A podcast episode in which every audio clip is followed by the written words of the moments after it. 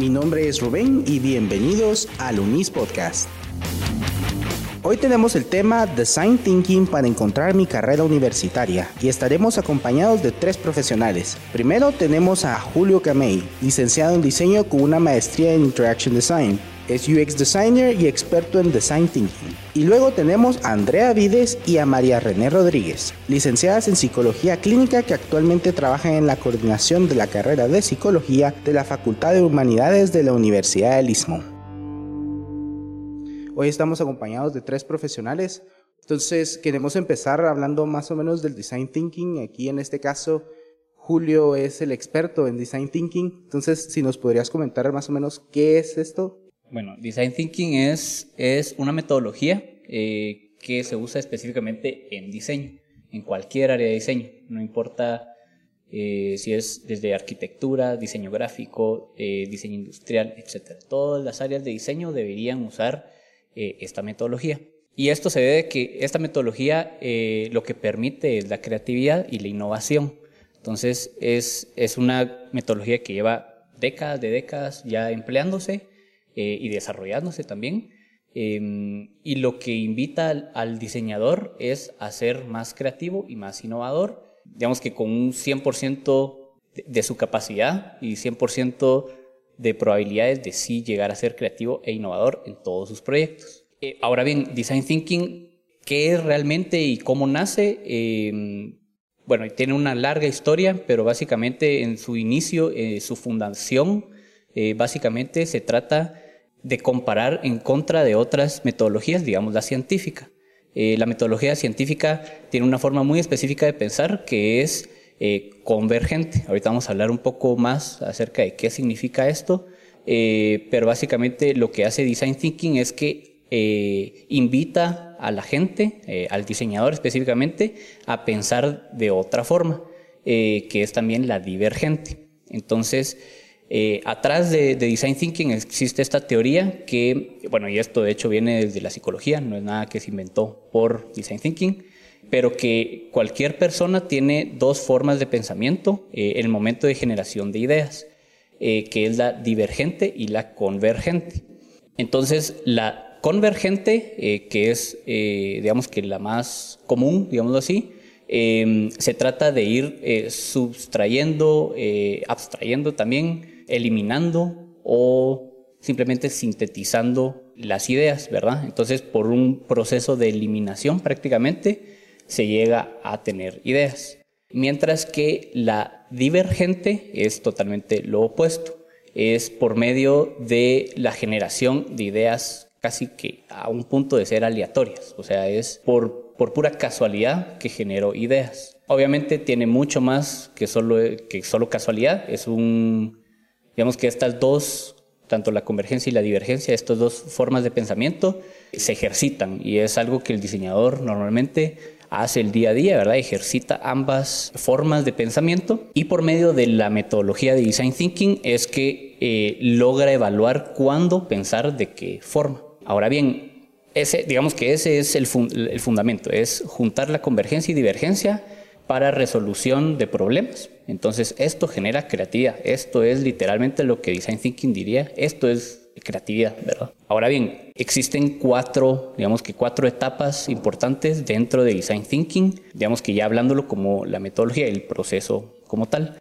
Eh, la primera de ellas es la investigación, entonces todo proceso de diseño debería eh, iniciar con una investigación. En esta etapa, em, la primera es precisamente divergente porque lo que busca eh, el diseñador es adquirir la mayor cantidad de información o ideas, ¿verdad? Luego eh, viene una etapa de convergencia, que sería la síntesis. Entonces, toda esta información que yo he recabado, eh, la tengo que sintetizar y llegar a un enunciado prácticamente a, decir, bueno, este es el problema que yo identifiqué como diseñador y que quiero atacar. Una vez yo tengo este, este problema ya ya, ya, ya realizado. Entonces paso al, al, a la siguiente etapa que sería de ideación, que otra vez es divergente. Entonces aquí yo como diseñador me pregunto qué puedo hacer yo para solucionar este problema. Entonces surgen una gran cantidad de ideas Y esto es, digamos que esta etapa es la que normalmente uno pensaría que es realmente la creatividad, que es divergencia, generar ideas, la lluvia de ideas, la famosa lluvia de ideas, que, que es sentarse y ponerse a, a decir un montón de ideas, por más locas o extrañas que sean, ¿verdad? Sin embargo, solo esta etapa por sí sola no genera creatividad, no es, eh, digamos que esto solo son ocurrencias al final del día y no tienen un propósito atrás. Para ver creatividad tiene que haber un propósito, ¿verdad? Entonces sí hay que hacer toda la metodología y comprenderla para realizarlo correctamente. Luego, ¿qué hago con todas estas ideas? Ya que no es suficiente solo tener mil o dos mil ideas acerca de cómo resolver este problema. Eh, lo que necesito hacer es salir a, hacer un testing, a testear. Normalmente lo que Design Thinking eh, promueve mucho es el testeo con gente. Venir, llamar gente, oír, salir y hablar con gente real para preguntarle qué piensa de la solución que le estoy dando a mi problema. Y en este caso, este último paso de testeo sería convergente también. Correcto, entonces el último es convergente y, ahí se podrán ver, eh, notar, ¿verdad? Que tenemos entonces dos, dos etapas divergentes y dos etapas convergentes. Entonces, una muy importante habilidad que cualquier diseñador tiene que desarrollar es hacer ese cambio de chip, casi que, de, pensamiento, de decir, ok, ahorita yo tengo que ser divergente, ahorita tengo que ser convergente. Eh, y, esto se hace ejercitando, ¿verdad? Esto es el día a día, entre más se aplica la metodología, eh, más uno se siente, eh, digamos que, en confianza para realizarla y tomarla como lo que es, una herramienta al final del día, porque lo importante es que yo realice el trabajo, ¿verdad?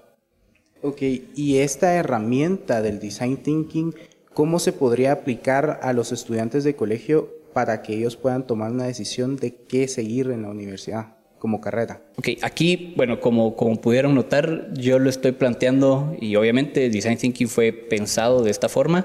Yo lo estoy planteando para un ámbito profesional, ¿verdad? Entonces son diseñadores quienes aplican design thinking. Sin embargo, en las últimas décadas se ha vuelto mucho más común que Design Thinking también se usa como un método pedagógico, eh, donde básicamente se le enseña a los estudiantes esta metodología para que piensen de una forma diferente, una forma más creativa. Como les dije, se diferencia totalmente de la metodología científica, donde casi todo el proceso es convergente. Entonces, ayudar a cualquier estudiante que piense de esta forma es, digamos que una muy buena enseñanza y es muy buen aprendizaje lograr tener esta capacidad de ser más creativo.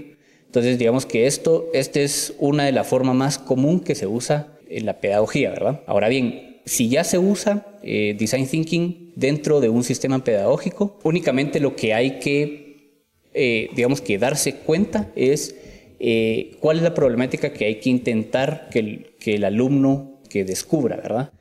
Y aquí hay dos enfoques, eh, uno, uno que yo diría que no es el correcto y otro que es definitivamente el, correcto al que ir, ¿verdad? Entonces voy a empezar con el incorrecto y el incorrecto es pensar que em, el alumno tiene que definir su carrera desde un, un, punto de vista muy, personal. Digamos que design thinking al final del día es una herramienta para solucionar problemas sociales. Entonces, no sirve para solucionar problemas personales del día a día de una sola persona.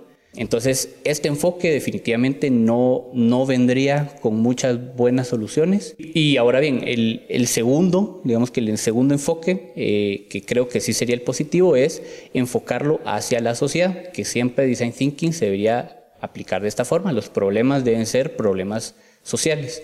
Entonces, ¿qué se le puede preguntar al alumno? Es básicamente qué existe en tu sociedad, eh, o más bien, qué te pide tu sociedad que hagas o que seas en el futuro. Y entonces, esta es muy, muy buena pregunta para iniciar eh, un proceso de, design thinking, porque esto ya nos da idea de qué salir a investigar. ¿Y qué se puede investigar aquí? Precisamente es qué tiene mi, mi sociedad. Si mi sociedad ya tiene X, Y o Z, entonces yo puedo hacer A, B o C para solucionar estos problemas o mejorarlos también. Entonces, en este caso, el design thinking no va a ser una herramienta para yo personalmente saber qué carrera voy a seguir, sino más que todo para buscar problemáticas en la sociedad y en base a eso ver cómo puedo yo aportar a la sociedad. Exacto, entonces yo como lo plantearía más bien es digamos que el, alumno lo que está descubriendo es más bien qué puede llegar a ser y hasta un cierto punto darle un, un, sentido de innovación o creatividad a ese que puedo hacer. Entonces algo muy sencillo, ¿verdad? Es, bueno, yo quiero ser ingeniero porque me gusta X o, o Y cosas en mi vida, pero ¿qué puedo hacer de nuevo en la ingeniería? ¿Sí? Es como darle un twist a cualquier carrera. Y quiera que no, esa es una ventaja competitiva que cualquier alumno puede tomar eh, ventaja, ¿verdad? Y por otro lado, Andrea, ¿cómo funcionan las pruebas vocacionales hoy en día? Sí, yo creo que aquí hay una parte elemental de todo esto que nos ha estado mencionando el licenciado Julio, en relación a empezar por definir la vocación, ¿verdad? La vocación es algo interno que va a impulsar a una persona a realizar ciertas acciones o actividades y tener un resultado efectivo y positivo. Es algo con lo cual nosotros nacemos y en la medida en la que uno va desarrollándose, en la adolescencia ya toma un poco más de forma y luego se define en la, en la adultez, ¿verdad? Entonces, esta parte complementaria al design thinking también abarca toda la, vocación que una persona trae para llevar a cabo la solución al problema, ¿verdad? Las pruebas vocacionales son importantes porque a través de ellas se hace una evaluación de las características, de las capacidades y habilidades que tiene una persona no todos somos buenos para todo. Entonces se evalúan eh, las habilidades numéricas, por ejemplo, de razonamiento lógico, mecánico, de lectura, de escritura. Al final, una forma de complementar el design thinking es cómo voy a buscar yo esa solución, pero a través de la habilidad o de la capacidad que yo tengo de poner en práctica esa habilidad y llevar a cabo esa solución, ¿verdad? Entonces es ese complemento y las pruebas vocacionales definitivamente eh, sirven para poder darme cuenta y conocerme en qué aspectos yo tengo habilidad y capacidad. La creatividad es parte importante porque no solo es conocer qué habilidad tengo yo, en qué aspecto yo tiendo a mejorar o a ser más eficaz en, mi, en mis capacidades, sino también da ese plus de poder identificar, bueno, aparte de esa habilidad, yo puedo tener esa creatividad en este aspecto y llevar a cabo esa solución, esa respuesta a esa problemática que como sociedad se está identificando una necesidad, ¿verdad? Entonces, es esa parte importante eh, que pienso yo que viene a complementar eh, el design thinking, ¿verdad? Se presenta la problemática, yo me conozco, sé que tengo habilidad en esto, sé que tengo la capacidad para esto, y al final realizo o llevo a cabo la acción para la solución del problema. Algo que no me gustaría dejar de lado y que considero muy importante es que si yo identifico esa vocación, esa elección de carrera, a través de esas evaluaciones y poner en práctica ya en problemáticas de la, de la sociedad, yo también puedo identificar que me va al final del día a llevar a cabo y tener una satisfacción como persona, ¿verdad? La felicidad, porque es algo que yo disfruto hacer, que a mí eh, me motiva a realizar, eh, me siento satisfecho con llevar a cabo, entonces la felicidad va a ser como esa respuesta eh, final a través de dar una solución a la necesidad de los demás, pero también como persona individual, yo me siento satisfecho de realizarlo, de llevarlo a cabo con todas las capacidades que yo tenga como persona. Y en este proceso complementario entre el design thinking y las pruebas vocacionales, ¿dónde pondrías tú los dos? ¿Pondrías primero las pruebas vocacionales y después el design thinking o al revés? Podemos empezar con las pruebas vocacionales porque a partir de ahí yo identifico cuáles son mis capacidades y mis habilidades. Entonces a raíz de eso, pues yo sé que en un problema, con la habilidad que yo tengo, yo puedo aportar en la solución a esta situación, ¿verdad? Entonces ya va más encaminado y podemos saber un grupo de personas o varios eh, estudiantes, por ejemplo, se les presenta un problema y yo, conociendo mi habilidad, mi capacidad para algo, aporto de acuerdo a eso, eh, desde el área en la que yo tenga la capacidad para aportar. Creo que en ese orden podría aplicarse. Ok, y María René, ¿consideras que el complementar el design thinking con las pruebas vocacionales podrían ayudar a la toma de decisiones, a que un estudiante elija de mejor manera qué carrera seguir en la universidad, en que la decisión esté más alineada a lo que realmente le va a gustar, como mencionaba aquí la licenciada Vides, ¿consideras que sí va a haber una mejora en la toma de decisiones? Sin duda, creo que mm, definitivamente Eh, probablemente, como decía Andrea, las pruebas vocacionales van a venir antes del design thinking, pero esto nos va a dar como todo ese conocimiento necesario de en qué somos buenos, en qué nos, qué nos interesa hacer en el futuro, que de cierta forma podría ser parte de la etapa de investigación de la que hablaba Julio. Entonces ya teniendo esa información de cómo soy yo y qué puedo hacer mejor, luego lo unimos con la investigación de qué necesita mi sociedad, para luego ya tomar una decisión de, bueno, qué carrera voy a escoger. Y entonces de esa forma también llegamos a la felicidad de la que hablaba Andrea, al tomar una decisión basada en nuestras habilidades, en nuestros intereses, también en lo que necesita la sociedad de nosotros. Y entonces esto va a crear mucha mayor satisfacción en el alumno y en el futuro profesional que va a poder satisfacer su, su deseos, sus habilidades, ponerlas en práctica, dando algo a cambio a la sociedad también. Excelente. Y por último, Julio, ¿consideras que el complementar estos dos procesos podría implicar que los estudiantes lleguen a considerar opciones que simplemente no habían considerado antes o que nunca hubieran llegado a considerar de no haber puesto los dos procesos juntos. Sí, de hecho, yo creería que si, si no llegan a ese objetivo, no están aplicando bien Design Thinking, porque el punto de Design Thinking es, digamos que la metodología te fuerza a ser innovador, a crear nuevas cosas y te obliga a pensar de otra forma. Entonces, si, si una persona después, eh, digamos que eh, después de que ya sabe cuál es su vocación, termina el proceso de design thinking y no aprendió nada, quiere decir que definitivamente lo aplicó mal. O sea, no, o no se hizo las preguntas correctas, las técnicas correctas de creatividad o la metodología en general no le aportó en nada, ¿verdad? Entonces, definitivamente tiene que haber un cambio de lo que en un inicio cree que es su vocación al final. Y esto no quiere decir que cambie por completo su vocación.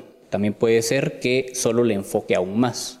Eh, digamos que yo antes quería ser médico y ahora termina siendo que quiero ser específicamente médico en un área muy concreta que yo ni conocía eh, o puede que ni siquiera exista. Ese también es otra posibilidad, ¿verdad?